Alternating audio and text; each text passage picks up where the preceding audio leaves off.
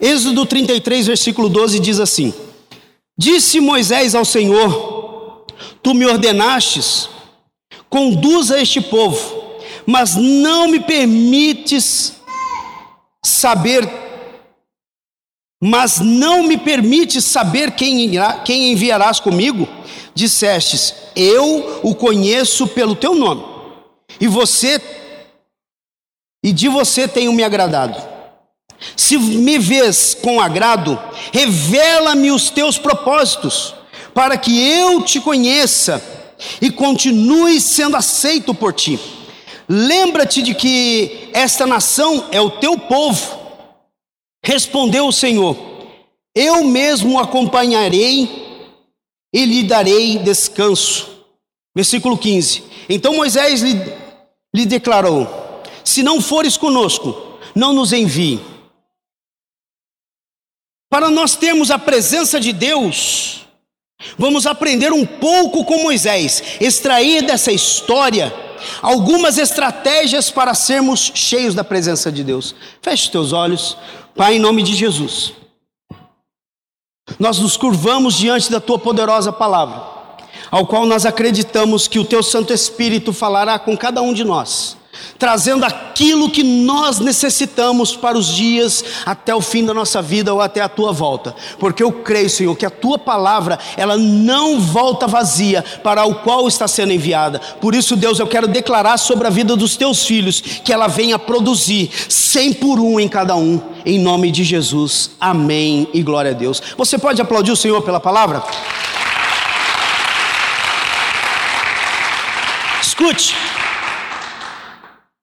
Moisés estava tendo um momento único com Deus, momento específico, um momento ao qual eu e você, muitas vezes, queremos até chegar próximo do que ele teve de experiências com Deus, mas muitas vezes deixamos com que as circunstâncias à nossa volta bloqueiem nossa, nossa entrega para a intimidade com Deus. Escute, nós vamos extrair algumas coisas da parte de Deus nesta mensagem? Sim, vamos, mas primeiro, eu quero saber de vocês, porque eu já dei essa resposta para Deus. Quem quer sair cheio da presença de Deus aqui? 90%, tem uns 10% que ainda ficou meio em dúvida: será que eu quero, será que eu não quero?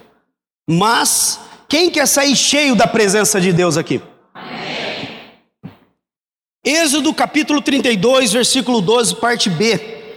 Eu o conheço pelo teu nome, e de você tenho me agradado. Nós não podemos esquecer de um detalhe simples. Qual? Deus conhece você pelo seu nome. Não adianta você querer inventar história e colocar o nome na culpa de outro nome. Não, Deus conhece você pelo seu nome. Ele nunca vai deixar você de lado, porque Ele, desde o ventre da tua mãe, quando Ele te gerou, quando Ele colocou você como uma sementinha pequena dentro do útero da tua mãe, Ele te escolheu por profeta nas nações, e Ele nunca vai deixar você esquecido de lado. Ele sempre vai olhar para você e falar assim: Ei, meu filho, ei, minha filha, você hoje, eu trago a lembrança que eu te conheço pelo teu nome. Você não vai ficar em de canto. Nunca podemos deixar com que isso venha tirar a nossa vontade, a, presença de Deus das nossas vidas. Ai, mas Deus esqueceu de mim. Oh, coitadinho que eu sou. Que pena que Deus não fez esse milagre que eu tanto quero.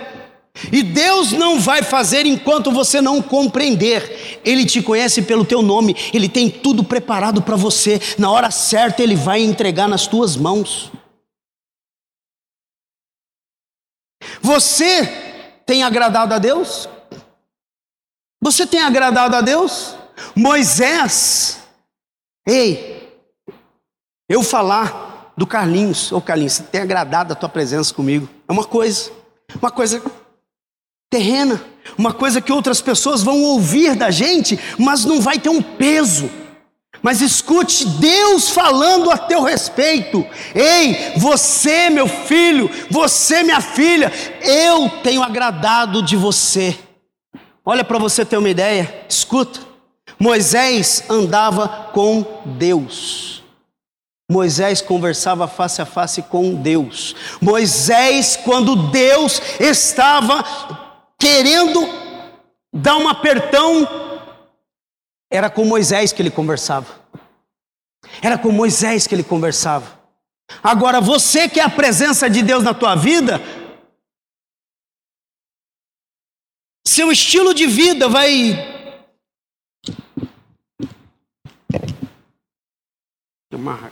Seu estilo de vida vai fazer com que Deus se agrade de você. O seu estilo de vida, do jeito que você anda, do jeito que você fala, as suas atitudes, aonde você anda, com quem que você está, as tuas referências vão mostrar verdadeiramente se Deus está agradando de você. Nunca nós conseguimos agradar a Deus fazendo as coisas do jeito que eu quero, do jeito que eu penso. A sua vida nunca vai romper, nunca vai sair do lugar se você continuar vivendo do mesmo jeito que as pessoas vivem. Moisés, no meio de uma multidão de pessoas, Deus falava com ele face a face. Por que, que só falava com ele? Por que, que ele era separado? Porque ele queria ou porque Deus queria? Porque Moisés quis se separar para Deus. Deus se apresentou para Moisés. Deus se apresentou para Moisés em uma sarça ardente. Nada mais, nada mais. Foi Moisés que decidiu, então eu vou. Porque se Moisés não tivesse decidido, Moisés teria ficado de lado e Deus teria levantado outra pessoa. Como que é a tua vida fora da igreja? Fora dos olhos dos pastores, dos líderes, das ovelhas da tua igreja, aquelas pessoas que pensam que você é cristão lá na faculdade, lá no teu trabalho, os vizinhos teus, como que eles veem você? Do mesmo jeito que essas pessoas veem você, é o que Deus está tendo de referência para a tua vida. Ele não pode inverter o que você mostra para as pessoas. Você é de um jeito e ele vai mostrar para outras pessoas que você é de outro jeito. Jamais esqueça, Deus nunca vai mudar o que ele vê em você. É você que tem que mudar as tuas, o teu estilo de vida, as características tuas, o teu pensamento, o teu agir, para que as outras pessoas vejam Cristo em você, para que Deus venha falar de você bem para as outras pessoas. Nós deixamos isso de lado. Esquecemos, vamos para a igreja porque nós precisamos resolver problemas. Porque meu casamento está assim, porque a minha vida secular está assim, a minha vida pessoal está assim, a minha finança está daquele jeito, a minha saúde está assim. Esquecemos que Deus não é um Deus que é um armário que você pega simplesmente os produtos. O nosso apóstolo teve uma vez, deu um exemplo claro aqui. Você vai no supermercado, enche um carrinho, antes de você passar no caixa, aquele produto é teu ou é do supermercado? Você vem na igreja, pega muitas coisas para você na Canarabás, mas esquece de que tem um preço para pagar por aquilo. Deus, Ele vê você pegando o que você precisa, mas Ele olha para você e fala assim: Ei, meu filho, você vai pagar isso como? Meu Deus, mas muitas pessoas esquecem que Deus é misericordioso e vem trazendo milagres ainda mesmo nós sem merecermos. Mesmo sem a gente ser, eu falei semana passada aqui, igreja, na quinta-feira. Ei, Deus, quando criou o ser humano, criou do pó da terra, homem, façamos o homem, imagem e semelhança de Deus, os façamos. Deus fez eu e você imagem e semelhança dele. O que você está refletindo como imagem dele lá fora? Ah, camassuia lá. Como que você quer falar que está cheio da presença de um Deus Todo-Poderoso, se a tua semelhança não é igual a dele lá fora? Mas Moisés, ele se entregou, falou assim: tudo bem, se o senhor quer confiar em mim, esse povo, bora lá, vamos tentar. Tentando, tentando, tentando, que sim, entregou por completo por causa daquele povo. Segundo, o amor pelo povo. O interessante é que o amor pelo povo que Moisés teve parte de um princípio. Êxodo 32, versículo 11: Moisés, porém, suplicou ao Senhor, o seu Deus, clamando: Ó Senhor, porque se acenderia a tua ira contra o teu povo, que tiraste do Egito com grande poder e forte mão. Porque diriam os egípcios: foi com intenção maligna que ele os, os libertou para matá-los nos montes e bani-los da face da terra? Arrepende-te do fogo da tua ira, tem piedade e não tragas este mal sobre o teu povo. Lembra-te dos teus servos, Abraão, Isaque e Israel, aos quais jurastes por ti mesmo.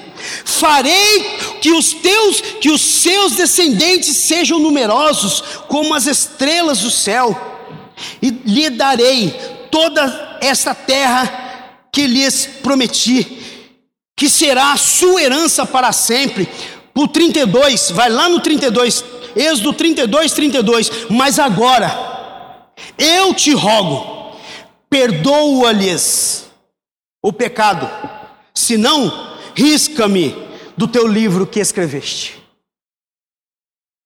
Olha o amor que este homem tinha por um povo obstinado, cheio de pecados, cheio de falhas, cheio de erros que tentaram derrubar ele destruir a própria vida de Moisés, levantaram um montinho para ir contra Moisés. E mesmo assim, este homem, na presença de Deus, falou assim: Senhor, não faz isso com este povo, não.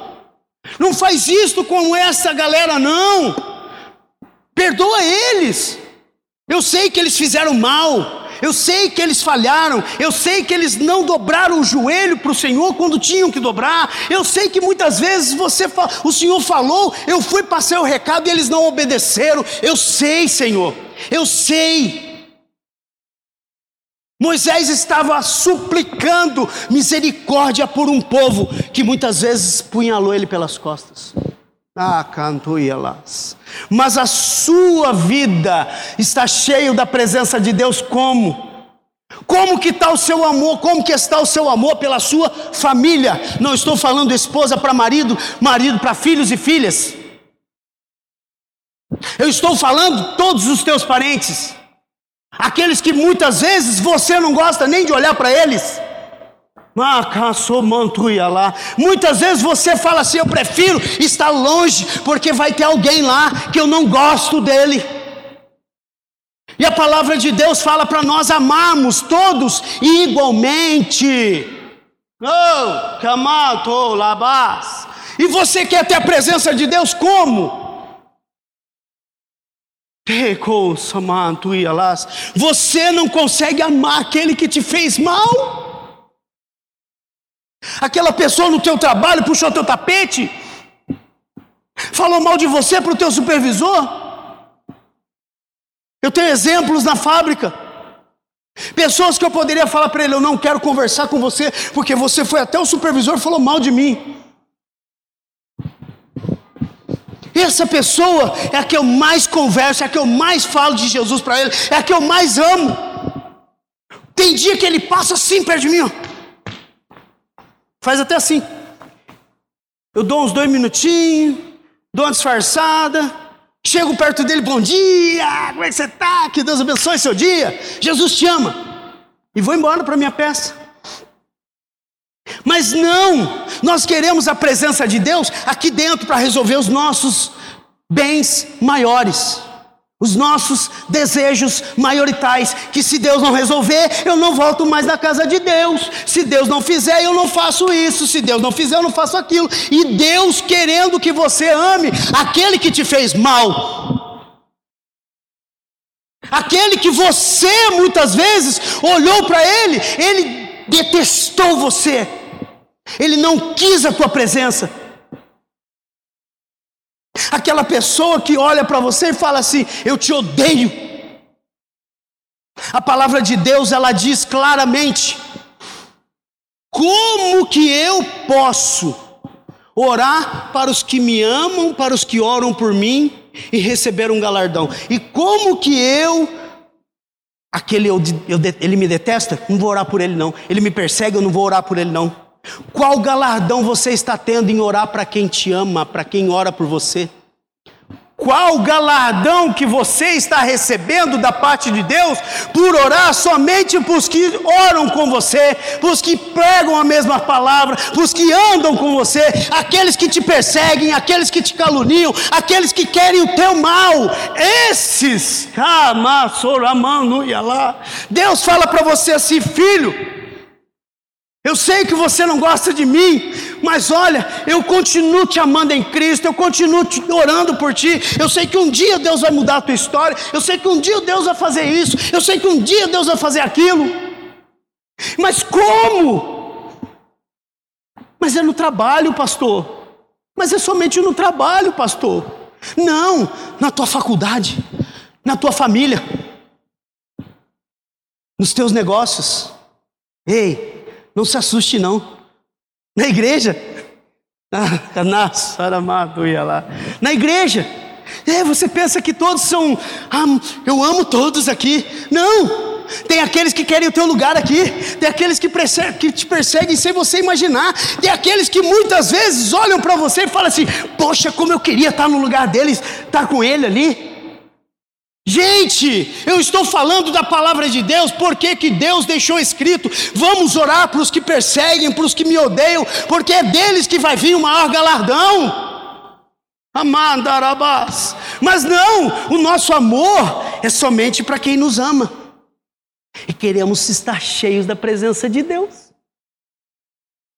Queremos estar cheios da presença de Deus. Queremos transmitir a glória de Deus para as pessoas. Como que você vai transmitir a glória de Deus se Deus é amor?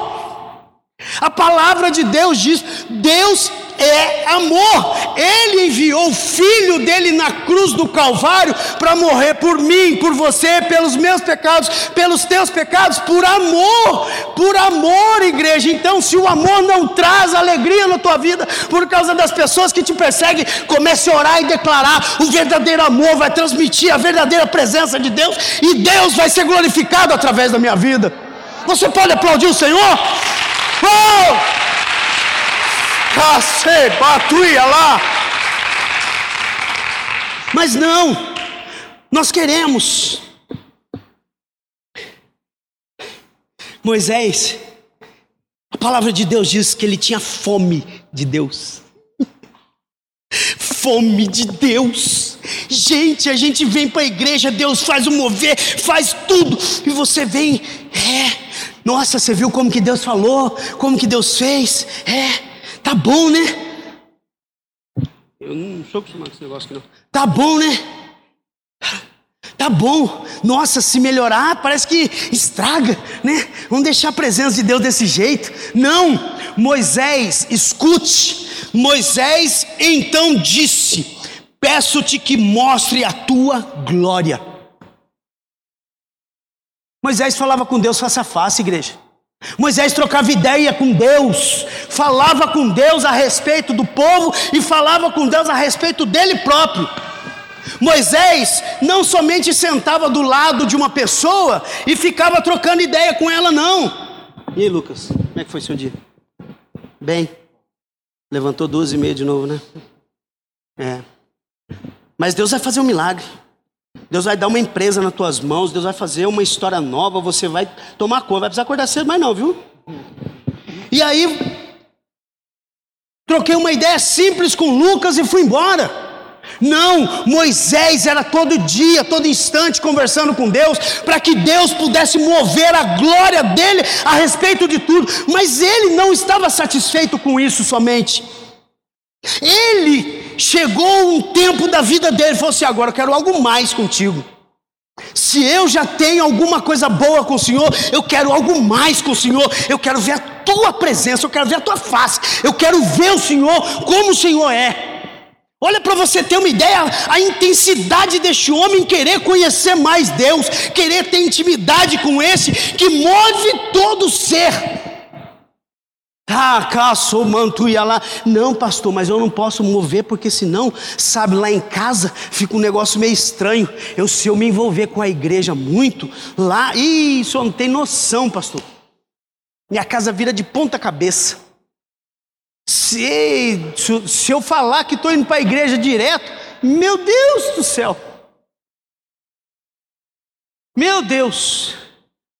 Palavra que eu preguei semana passada, me veio à memória agora. Samuel, um jovem, um menino na casa de Deus, trabalhando na casa de Deus. E no versículo de 1 Samuel, versículo 7, diz assim: E Samuel não conhecia Deus e não tinha intimidade com a tua palavra, o que eu acho mais incrível. E Samuel trabalhava na casa de Deus. Então, peraí, se Deus fala que Samuel, antes de o conhecer, antes de ter intimidade com a palavra, trabalhava na casa do Senhor, por quê? Porque ele mostrou que quanto mais eu estiver na presença daquele que sabe me instruir, quanto mais eu estiver na casa casa de Deus, quanto mais eu estiver dentro de um lugar que fala de Deus, eu vou ser completamente impactado pela glória e vou ter mais intimidade com Deus. É isso. Nós deixamos muitas vezes de lado este princípio que não queremos, não desejamos ter muita intimidade. Sabe por quê, pastor? Porque na igreja tem muito problema. Ó, demais. É. E aí os problemas que tem na igreja, você não participa deles para resolver, os problemas vai tudo sua casa. Aí você fica com todos os problemas na sua casa, porque você não traz para casa de Deus, para Deus te dar estratégia para resolver. lá. Mas é muito mais fácil falar, está bom assim, pastor. Não vamos encher mais da presença de Deus, não. Do jeito que está, está bom. Eu estou satisfeito satisfeito. Escutei o Tiago Brunet pregando uma vez: quando você pede algo mediano, você recebe a menos do que você pediu, porque Deus nunca vai dar o que você pediu, sempre mais ou menos. Então Ele olha para você e vê a sua competência, a sua intimidade, a sua vontade de querer algo, e Ele fala assim: se Ele está pedindo um pouco, porque se eu der um pouco menos para Ele, vai estar tá bom. Então, nós não podemos estar estagnados, temos que vir para a casa do Senhor para fazer o que? Nos rasgar, como foi ministrado o último louvor. Vamos derramar do nosso melhor na presença de Deus, vamos mover o sobrenatural de dentro de nós, para que nós possamos ser referência para o mundo e o mundo venha a conhecer esse Deus que nós estamos transmitindo. Moisés falava com Deus face a face. Está quente, né? Moisés falava com Deus face a face. Em Êxodo capítulo 33, versículo 11, o Senhor falava com Moisés face a face. O Moisés com o Senhor face a face. Olha, escuta como fala-se como um amigo. Deus, coloca para mim, por favor, Êxodo 33, 11. Meu Deus, eu quero ler duas, três, quatro vezes isso. O Senhor falava com Moisés face a face, como quem fala com seu amigo. Deus falava com Moisés como se fosse amigo. Deus abençoe. Como se fossem amigos. A palavra de Deus diz que ele era íntimo, tinha uma amizade transparente, uma amizade verdadeira com Deus. Ei, muitas vezes você está falando que tem amizade com Deus, que tem intimidade com Deus, mas você não consegue entregar as suas mazelas verdadeiras para Deus. Você vai orar, você só quer falar bonito. Ah, soberano e digno. Hum. Ei, senta lá no seu quarto hoje, fecha a porta, faz que nem eu de vez em quando, toca todo mundo para fora. Minha esposa também vai junto. Fecha a porta, fico lá, fala assim: Deus, senta aqui. Estou precisando rasgar um pouquinho o verbo aqui. E aí, como eu tenho que rasgar o verbo, só o Senhor vai compreender o que eu vou falar. Só o Senhor vai entender o que vai sair daqui de dentro, porque tem algumas coisas que estão muito ruins na minha vida e eu preciso colocar. E se tiver pessoas do meu lado, não vão compreender por causa das palavras que vão sair. E essas palavras eu tenho certeza que o Senhor vai transformá-las para palavras boas e vai mudar a minha história. E começo a falar que eu preciso disso, que eu estou assim, que eu estou assado, que não sei o quê. E começo 25, 10, 30, 40, 100, uma hora e está ali e eu conversando, trocando ideia com Deus, colocando todas as minhas minhas mazelas que eu preciso verdadeiramente colocar diante de Deus, e eu vejo a glória de Deus enchendo aquele quarto, e aí eu começo a falar em línguas, e começo a chorar, e começo a sentir a presença de Deus, e Deus vem e manifesta ali dentro daquele quarto a glória dele. Eu tenho certeza do que estou falando, agora eu quero que vocês comecem a passar isso, quero que vocês comecem a ter essas experiências, porque sem experiências nós nunca vamos vencer. Quando a irmã dela tinha um restaurante aqui na, na Bacabal, eu estava uma vez indo para lá almoçar, parei o carro ali atrás do Bradesco ali, porque não tinha vaga na, na, na, lá perto do restaurante, e eu indo, tem a pracinha, quem conhece aqui esse trajeto aqui vai lembrar, tem uma pracinha que fica alguns mendigos sentados ali, e eu andando na calçada, bermuda, chinelo e camisa, atravessou um mendigo, eu falei assim, pronto, vai pedir dinheiro, né? Aí ele veio, parou na minha frente, olhou nos meus olhos. O senhor pode orar por mim? O senhor pode me dar um abraço? Ah, eu posso, oria lá. Posso. Você pode fechar os teus olhos? Coloquei a mão nos ombros dele. Meio da rua, duas horas da tarde, uma e meia da tarde. Orei por ele. Agora o senhor pode me dar um abraço? Eu não vou, não peça mais esse abraço. Agora quem quer te abraçar hoje sou eu. Deus vai mudar a sua história, meu filho. Sabe por quê? Porque não foi carne, não foi sangue, não foi o homem que mostrou a glória de Deus, foi o poder sobrenatural dele que mostrou para você que através da minha vida você vai ser mudado. Nunca mais vi aquele homem naquela praça. Se ele mudou de praça, eu não sei. Não sei, mas que eu nunca mais vi aquele homem ali, eu nunca mais o vi. Mas eu fui para o restaurante, cheguei no restaurante, faz uma marmita aí. Voltei lá na praça, eu falei assim: agora eu vou dar um alimento para você. Dei uma marmita para ele, depois eu voltei a almoçar. Sabe o que, que é isso? É a presença de Deus na sua vida que faz com que as pessoas vejam referências verdadeiras em você e peçam oração para você. Não peçam dinheiro mais, peçam oração. Eu fiquei com vergonha essa semana em casa. Cadê o Caio?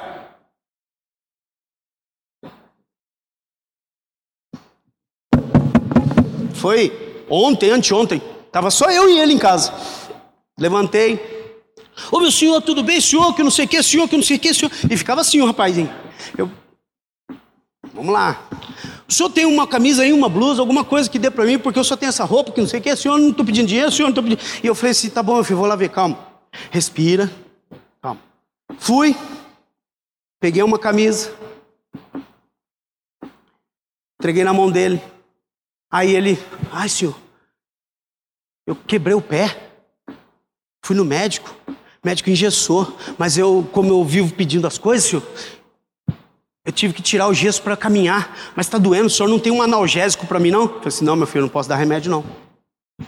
E entrei. Meu filho não deixou nem para entrar para lá de dentro. Por que, que o senhor não orou por ele? Por que, que o Senhor não orou por ele? Essa semana, anteontem, eu fiquei com vergonha na sala depois, eu me encurvei, ele nem lembra disso, acho. Eu, Senhor, me perdoa, dentro de mim. Como que eu posso transmitir a presença de Deus para uma pessoa daquela, se ele, na hora que pedir um remédio, eu tenho o dono de todos os remédios, aquele que cura, que salva e que liberta, para dar uma palavra poderosa para ele, orar por ele, e eu não fiz. Ah, caço, monte, meu Deus do céu, a hora passou, não peguei nem metade do culto. Jesus amado. Isso para vocês terem uma ideia, é a glória de Deus que transmite através da sua vida. Sabe por quê? Porque você tem que buscar, você tem que jejuar. Jejum não é jejum de chiclete, de bala, de Coca-Cola, de Facebook, Instagram, não. Jejum é passar fome. Passar fome. Pegar três dias, pega o livro de Esther, vê o jejum que eles fizeram em prol de uma guerra. E você acha que o nosso apóstolo ministrou aqui, ei, escute, você está em uma guerra, amém? Ei, você está em uma guerra, amém? Essa guerra você não pode entrar de qualquer jeito desarmado. Aquilo lá moveu o meu ser, a minha intimidade com Deus foi mais profunda agora. Agora tem dia que eu não fico mais duas horas, eu fico três, quatro horas, cinco horas sentado conversando com Deus. Eu não conto, mas eu olho depois. Gente, Passou tudo isso, é, passou tudo isso. Glória a Deus. O teu nome está sendo exaltado, porque é através dessa minha entrega, dessa entrega que eu estou fazendo com Deus, Deus, através da minha vida, está impactando vidas lá fora, mostrando para as pessoas que querem estar mais perto de mim, que não queriam estar perto de mim. Foi essa semana que passou um rapaz que fazia um ano, pastor, eu quero tanto estar perto do Senhor. Marca um dia para nós pescar. Fui sábado pescar com ele. Ele pegou, falou para mim assim, pastor, as pessoas vêm falar alguma coisa de Jesus, disso, daquilo, daquilo outro, eu tiro o Senhor como exemplo. A história sua vai ser contada na boca de outras pessoas. A sua história vai ser contada através de outras ministrações, através de outras vidas. Sabe por quê? Porque você, quando transmite a verdadeira presença de Deus, as pessoas são impactadas por causa dela, e através da presença de Deus, milagres sobrenaturais acontecem para a glória dele. Deus é um Deus de ordem e organização. Moisés, olha o sogro de Moisés fala: Moisés, deixa eu trocar uma ideia com você, meu filho. Vem cá. Escuta. Você está tomando conta de muita gente. E em cima disso, Moisés, eu quero mostrar um detalhe para você. Pega os mais punho forte, os mais firmes, coloca, divide aí o fardo aí, coloca 20 para um, 50 para outro, 100 para outro. Vai dividindo aí para melhor, para melhorar a sua vida. Começou a organizar uma situação. Organizar uma situação ao qual Deus mostrou para ele através do sogro dele. Muitas vezes nós estamos tão cegos, tão cegos, que nós não entendemos que estamos totalmente desorganizados totalmente desorganizado. Em 1 Coríntios, capítulo 14, versículo 33, pois Deus não é Deus de desordem, mas de paz, como em todas as congregações dos santos, mas tudo deve ser feito com decência e ordem. Olha, Deus dando uma, um, um, não sei nem qual palavra usar, uma direção para aquela igreja em Corinto. Ei, o culto está tudo bagunçado, meu filho. Como é que pode? Como que você quer que Deus age em um lugar que está tudo desorganizado? Ei, agora eu pergunto, como que está a tua casa? Amar, cantuia lá. Como que está a tua vida? Como que está a tua finança? Como que está você na intimidade com Deus? Está tudo organizado? Para ter a presença de Deus, temos que ser organizados. Você chega na igreja, você tem alguém tomando conta do teu carro, você chega na igreja, tem alguém na portaria, na recepção, recepcionando você. Você entra no banheiro, o banheiro está limpo, higienizado. Você chega aqui, você vê as cadeiras todas arrumadas. Você chega aqui, a iluminação está acesa. Você chega, senta, o louvor começa a cantar. Depois do louvor vem um pastor ora, vem um pastor prega, vem um pastor faz oferta, faz os avisos, dá bênção e vocês vão embora. Tudo organizado. Agora você quer ter a presença de Deus como? Olha para dentro da tua vida agora. Vê como que você se encontra. Vê a tua casa, os filhos mandando nos pais. Uma bagunça só. Nossa, tá de qualquer jeito. A esposa sai com as amigas, vai pro shopping, gasta. O marido chega em casa, ué, eu tinha uma esposa. Onde será que ela tá? Não sabe nem para onde foi. O marido sai, vai fazer o que quer. A esposa chega em casa, ué, mas cadê a minha, cadê meu marido? Eu tinha um marido que morava aqui, mas não avisa, não dá informação, tudo desorganizado, tudo de qualquer jeito, e quer que a presença de Deus dentro da vida dele, dentro da casa dele, se manifeste.